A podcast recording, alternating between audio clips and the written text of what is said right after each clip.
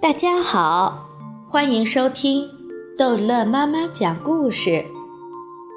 今天逗乐妈妈要讲的是《淘气包马小跳》分丫头杜真子之怀念杜真子。已经晚上九点多钟了，平时这个时候马小跳差不多都睡了，他的肚子也饿了。刚才离家出走的时候。他还没吃饱，只吃了个半饱。他还有点冷。夜里，小树林的草尖上都挂了露珠，露水湿透了他的裤脚。马小跳想回家，他开始抱怨起他的爸爸妈妈来。自己的亲生儿子都离家出走这么长时间了，也不出来找找，难道他们真的变心了？想让杜真子做他们的女儿，不要他马小跳了。这次，马小跳不是在想象，他必须面对这个残酷的现实。马小跳真的悲伤起来，哭得抽抽搭搭，上气不接下气。正哭得起劲，马小跳见有几个打着手电筒的人朝马小跳走来。马小跳，你在哪里？啊，是找他的。刚才马小跳想回家的时候，好盼望爸爸妈妈能来找他，把他接回家。现在他们真的来了，马小跳的牛脾气却上来了。马小跳，你出来！我已经看见你了。这是马天笑先生一贯的战术战略。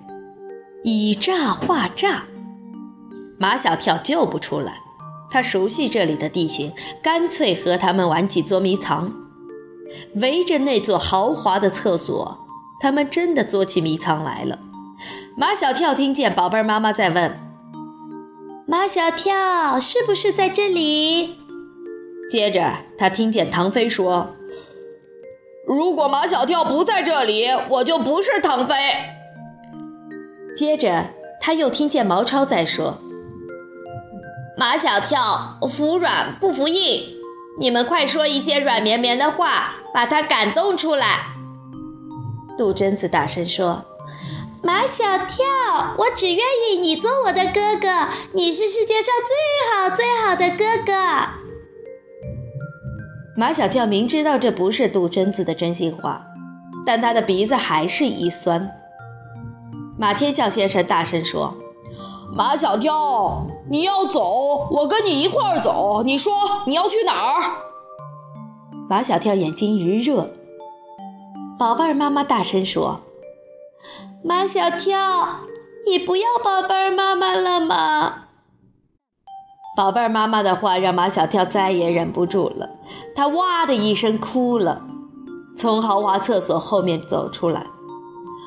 宝贝儿妈妈，我要你，我要你！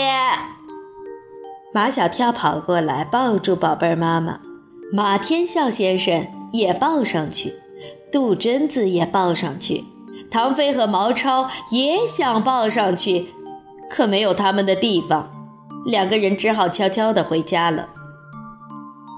第二天，唐飞和毛超见了马小跳，就怪怪的笑。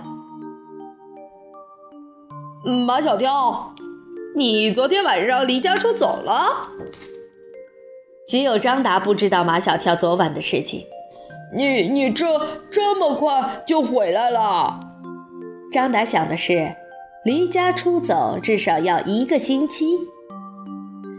他没走多远，毛超说，他就走到 WC。马小跳根本不理睬他们的冷嘲热讽。他想不明白的是，为什么唐飞和毛超都知道他在豪华厕所那里？唐飞说：“如果我要离家出走，我肯定去那儿。”毛超说：“如果我要离家出走，我想都不想，脚就会往那儿走。”马小跳也想都没想就往那里走了。没办法，谁叫他们是好朋友呢？马小跳，你还未告诉我们，你为什么要离家出走？马小跳从头讲起。我姨妈从美国回来了，杜真子要从我们家搬走了。马小跳，你怎么能让杜真子从你们家搬走呢？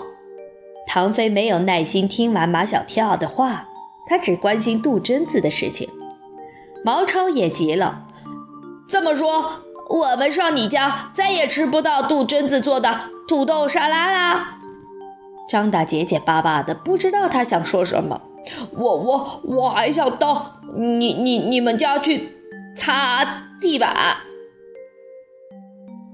欢迎欢迎，马小跳说：“我就喜欢有人给我们家擦地板。”呃，可可是杜鹃子走了，嗯，没没有人做土豆沙拉了。这些时候。他们几个到马小跳家去，杜真子让他们扮演小矮人，自己扮演白雪公主。白雪公主让四个小矮人擦地板，她给他们做土豆沙拉。自从吃了杜真子做的土豆沙拉，他们便对杜真子念念不忘，盼望能经常吃到杜真子做的土豆沙拉。马小跳，你必须把杜真子留下来。马小跳知道这是唐飞的无理要求，但在他的内心里，突然也有了一点点这样的想法。马小跳放学回家，姨妈已经来接杜真子了。哦，马小跳！姨妈一见到马小跳，一声惊叫，一个拥抱。马小跳被姨妈抱着不敢呼吸，他身上的香水味儿太猛。杜真子收拾好搭的东西，从房间里出来。她把门上的那张写着“女生请示，男生免进”的字条一把撕下来。马小跳，你可以进去啦。